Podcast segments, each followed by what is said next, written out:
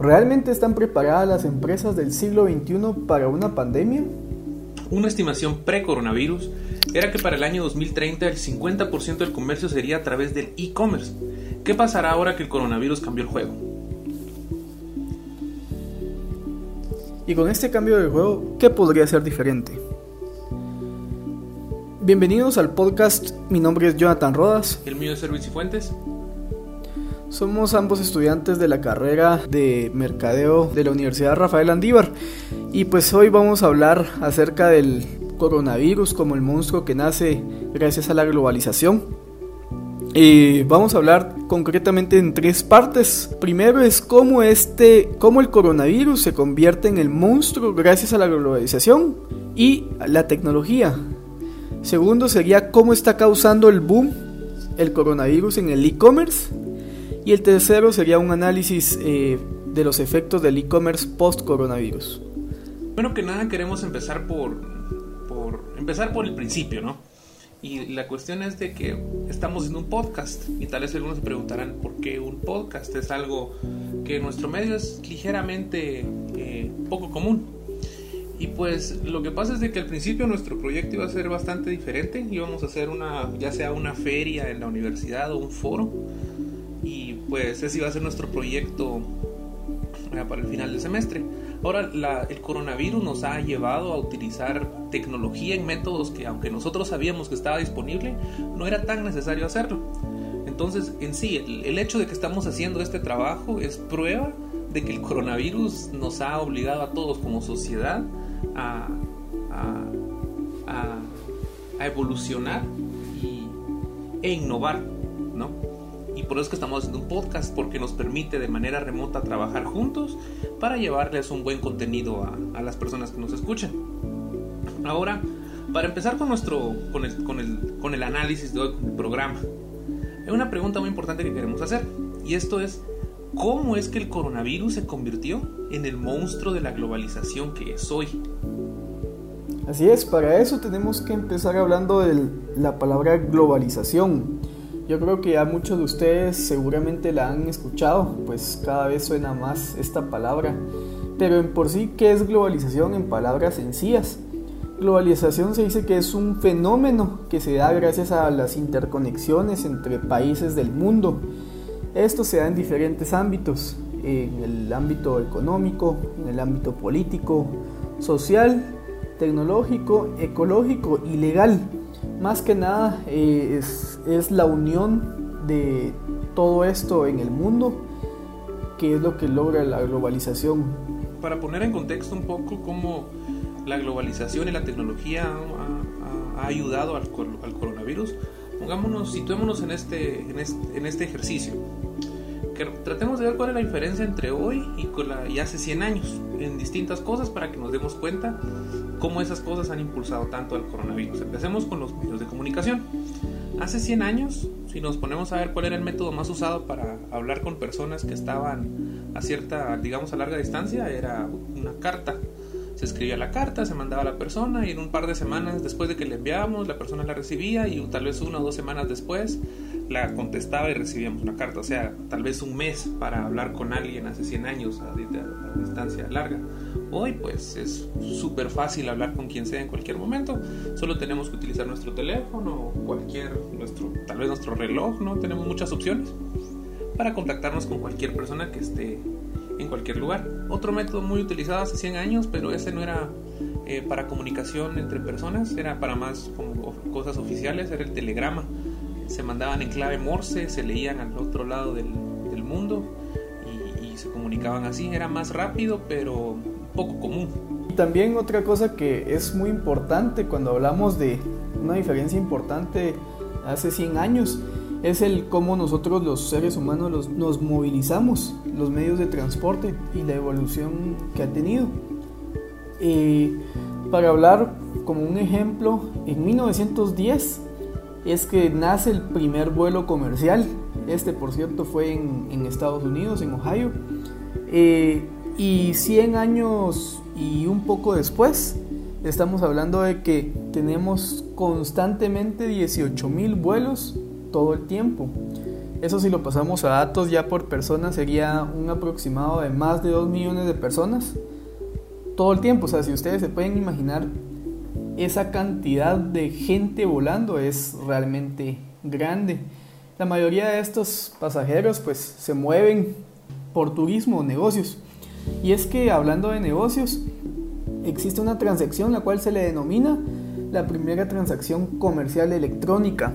Esta es una empresa de floristas que nació por medio de, el telegrama, ellos se comunicaban eh, y así hicieron las primeras transacciones. Eh, esta es una empresa real, actualmente todavía se desenvuelve en Estados Unidos.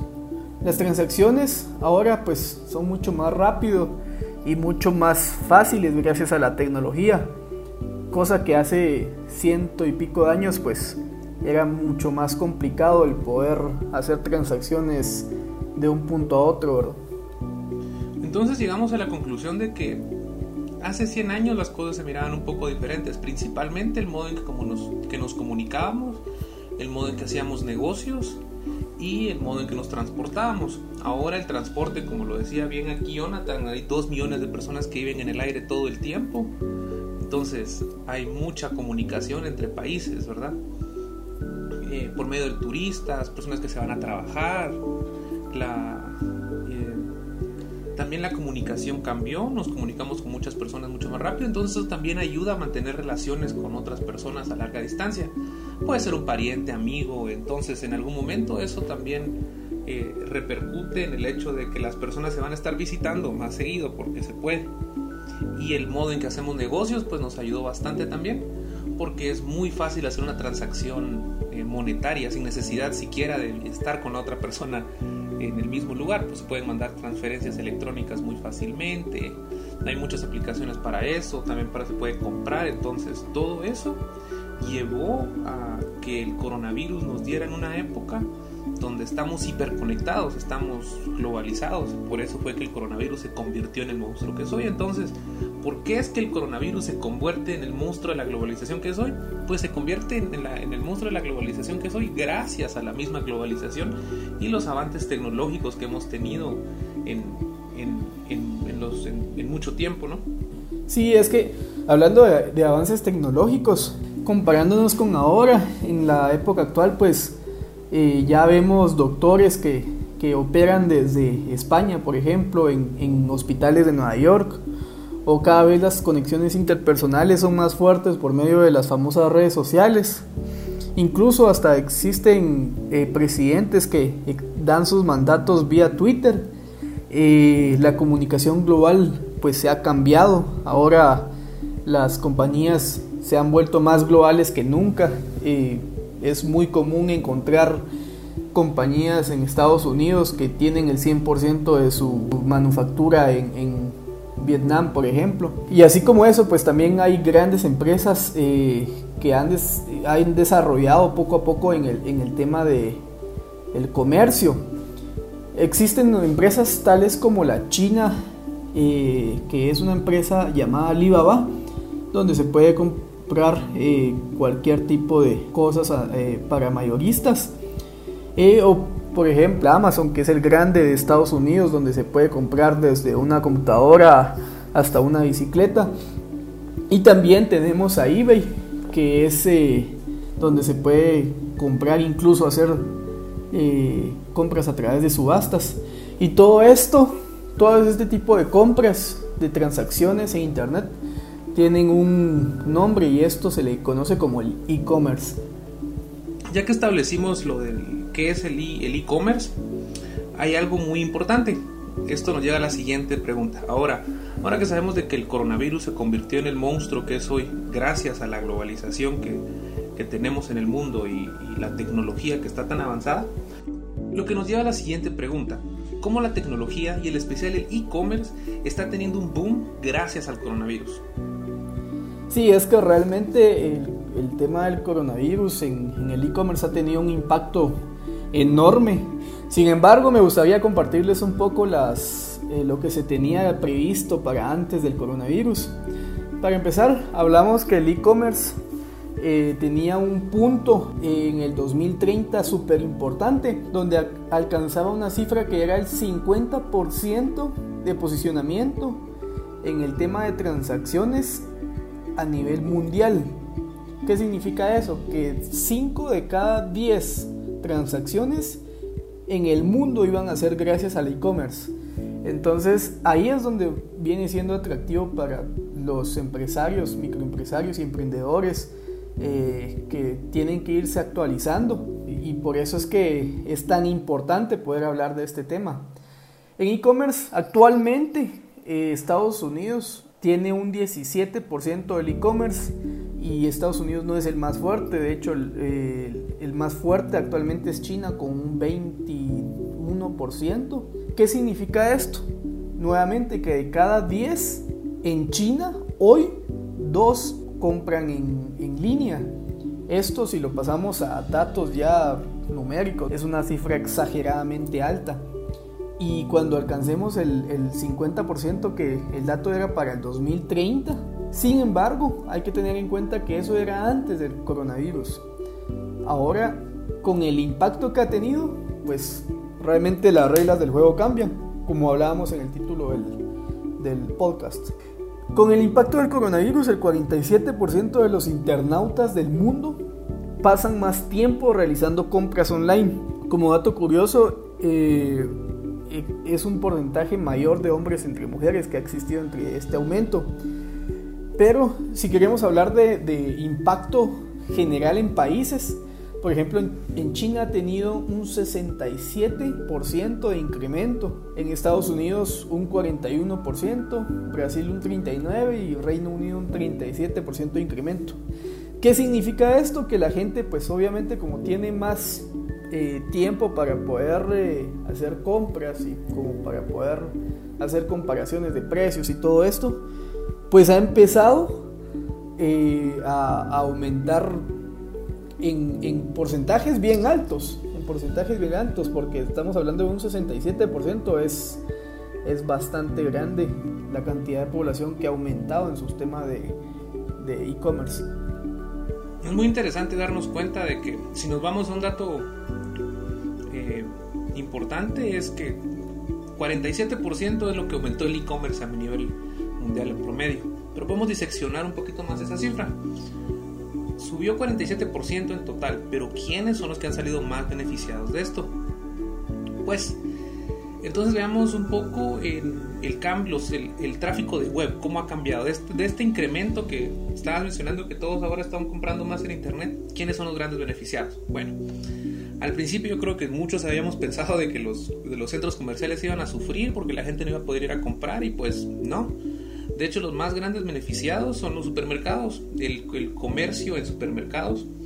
Eh, por medio del Internet ha subido 251%. Es lo más alto. En segundo lugar viene eh, venta de tecnología. Pues probablemente todas las personas necesitan tener su tecnología a punta porque es lo que estamos utilizando para hacer todo. Entonces tiene sentido. Luego subió un poco más el consumo de, media, 56%. Telecomunicaciones subió un 29%. Eh, más hasta abajo tenemos, incrementó un poco en cosméticos, 9%. Supongo que no hay mucha gente que está saliendo, entonces tampoco hay mucha necesidad de comprar eso.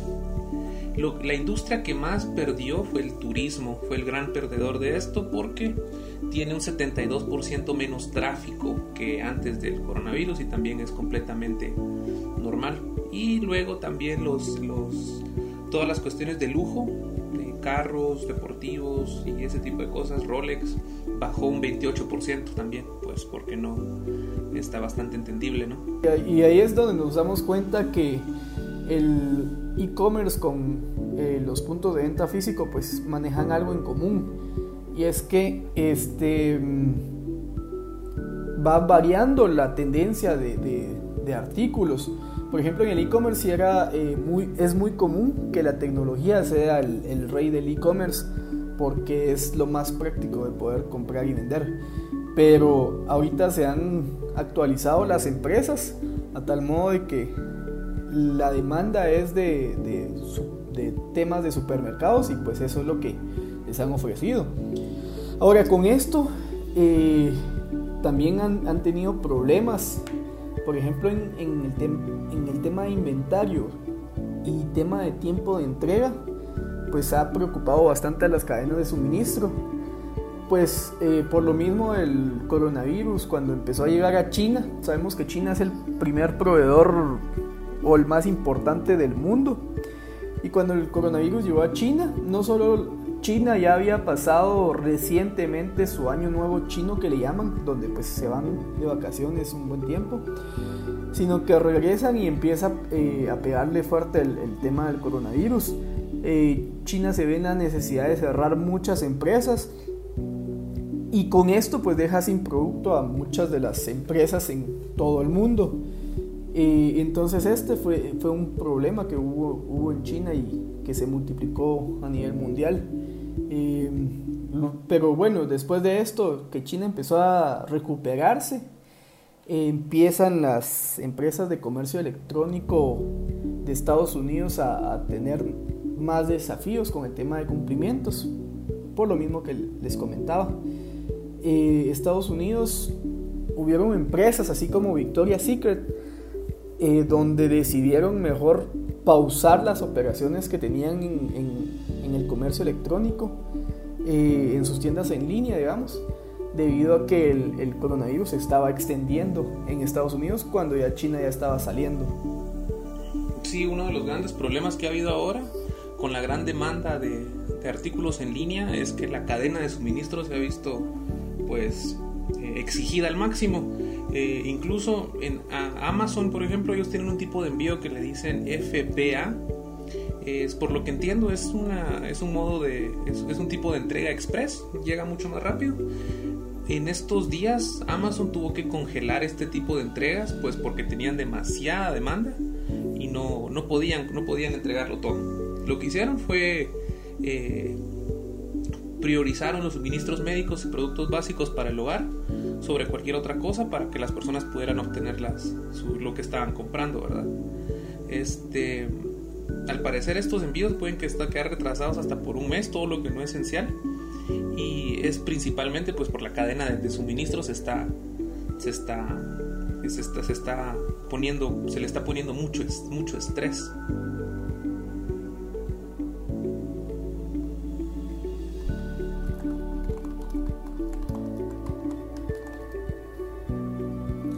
Sí, es que lo que cambia ahorita es el, tema de los hábitos de compra de las personas han dado un giro en 360 grados. Lo mencionabas cuando comentabas acerca de que pues, se ha dejado de comprar, por, ejemplo, el tema de, viajes, eh, que ha reducido una cantidad exagerada junto con temas de joyerías, y cosas como no tan necesarias eh, y han aumentado las más básicas. Eh, las tiendas en línea actualmente están diversificando sus productos por lo mismo de que las personas han cambiado sus hábitos de compra. Las empresas se han encontrado en la necesidad de poder cambiar rápidamente y mantenerse competitivas en el panorama actual. Si nos damos cuenta, eh, miramos eh, algunas empresas, incluso locales o nacionales, donde las empresas no se dedican a eso. Por, darles un ejemplo, algunas empresas de, tecnología, que actualmente lo que ellos están empezando a vender son eh, jabones, mascarillas, algo que tiene que ver con el tema de higiene. y esto lo han hecho pues rápidamente. Y lo otro pues es el tema de entregas y pagos. La gente antes del coronavirus, eh, los que tenían sus negocios en físico, eh, se dieron cuenta de que tenían que cambiar la manera en, hacer negocios, tenían que eh, poner todo más práctico. Y de ahí es donde muchas empresas, si se dan cuenta en, el ámbito, empiezan a, salir con su, con su servicio a domicilio sin costo en algunos casos, o un tipo pick-up eh, como el caso de algunos supermercados, incluso acá mismo en, el ámbito local. Eh, y así va habiendo una serie de, variables que van cambiando eh, en el tiempo eso es, esto es de manera inmediata, pues entonces si la tendencia empieza a cambiar para un lado, la idea es que pues las empresas tienen que ir viendo cómo se acoplan a este tipo de cambios. Sí, una de esas tendencias que mencionabas que cambió ahora, pues es el aumento de compra de comestibles.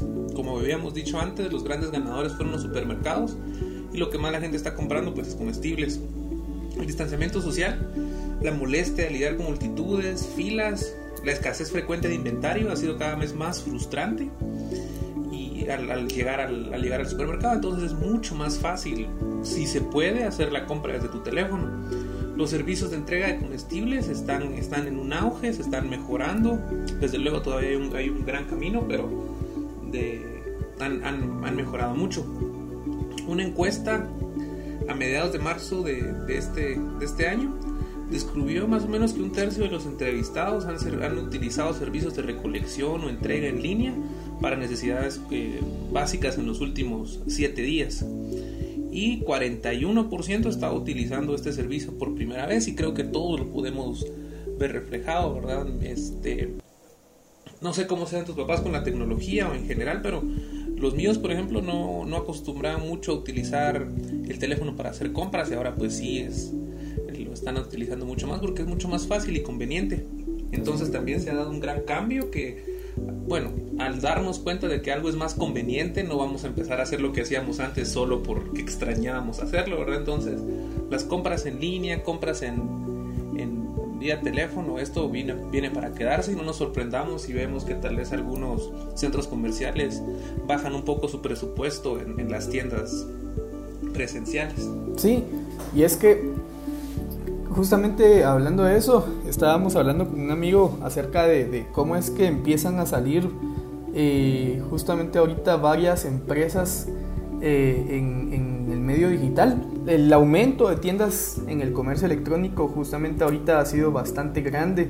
De hecho, yo estaba viendo una tienda que me llamó mucho la atención donde venían y eran especialistas en entregar frutas y verduras eh, a las personas de, de edad avanzada. Y cómo lo hacían es que los hijos de ellos, por ejemplo, si yo tenía mis papás, así como un ejemplo como lo que me comentabas, eh, y pues ellos no les atrae el tema tecnológico y poder hacer todo ese tipo de, de, servicios o de compras eh, por medio de la web, lo que uno tiene que hacer es registrarse, hacer uno el pedido por ellos. Uno mismo hace el pago con la tarjeta de crédito y ellos se los llevan al, a los clientes, ¿verdad? O sea, han salido muchas ideas que han resurgido y esto es en el ámbito local puramente. Eh, pero hablando de todo eso, realmente uno de los beneficiados eh, que se han bastante, pues uno de los que se han beneficiado bastante son todas estas plataformas con las que las personas empiezan a, comerciar por medio electrónico. Entre ellas están las más famosas como BigCommerce, empresas que se dedican a brindar el servicio de tiendas en línea de una manera pues, relativamente práctica, ¿verdad? Eh, ahora, tocando otro punto es el tema de que no todo lo que físicamente funciona así no significa que que si físicamente se vende mucho, electrónicamente pues va a ser la misma experiencia y la misma situación porque hay distintos tipos de mercados donde pues es mucho más complicado el, el tema. Por, por, darles un ejemplo eh, cuando cuando alguien va al, mercado y la gente empiezan a, a, testear las, las frutas o, o algo por el estilo y entonces hay muchas barreras como cómo poder hacer eso, que pues actualmente es, uno de los problemas más grandes de, las empresas que quieren añadirse al tema del e-commerce. El FMI eh, estima que para el, el, año 2020 será uno de los años económicamente más desafiantes de todo el mundo desde la Gran Depresión de 1930. El hecho de que el e-commerce va a tener un gran boom no quiere decir de que económicamente el mundo va a estar mejor, solo vamos a cambiar las cómo hacemos nuestras compras, pero va a haber una gran crisis.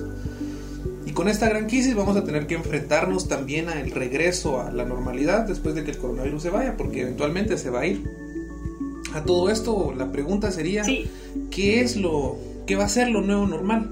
¿Cuáles van a ser los, los efectos del, del coronavirus, post-coronavirus? Sí, para terminar ya con la última parte del podcast, vamos a ver los efectos del coronavirus eh, después de que haya pasado. El coronavirus, como conclusión, eh, se convirtió en el monstruo que es hoy gracias a, a un mundo cuya globalización pues ha crecido de una manera significante gracias a los avances que ha tenido la tecnología. Ahora la tecnología está teniendo un boom gracias al coronavirus, por el efecto aislante y alarmante que la sociedad está siendo sometido y ante la imposibilidad de hacer compras de un modo tradicional, gracias al distanciamiento social, está poniendo la gente su mirada en las transacciones electrónicas, pues que ahora no nos parecen tan, tan tediosas como una vez eh, nos parecieron. Con más de 3.900 millones de personas en cuarentena, el mundo pues lo que equivale a la mitad del mundo, a la mitad del planeta. Eso es lo que ha ido incrementando el, tema del éxito en el e-commerce. En el futuro, para ver cómo, cuál, cómo vamos a ver el, nuevo normal. En el futuro nos vamos a librar del coronavirus, pero es posible, y de hecho han hablado mucho de esto, que otras enfermedades pues, parecidas puedan venir. Debido a esto, muchas compañías se verán en la necesidad de mantener, de, meter, mantener sus negocios basados en e-commerce.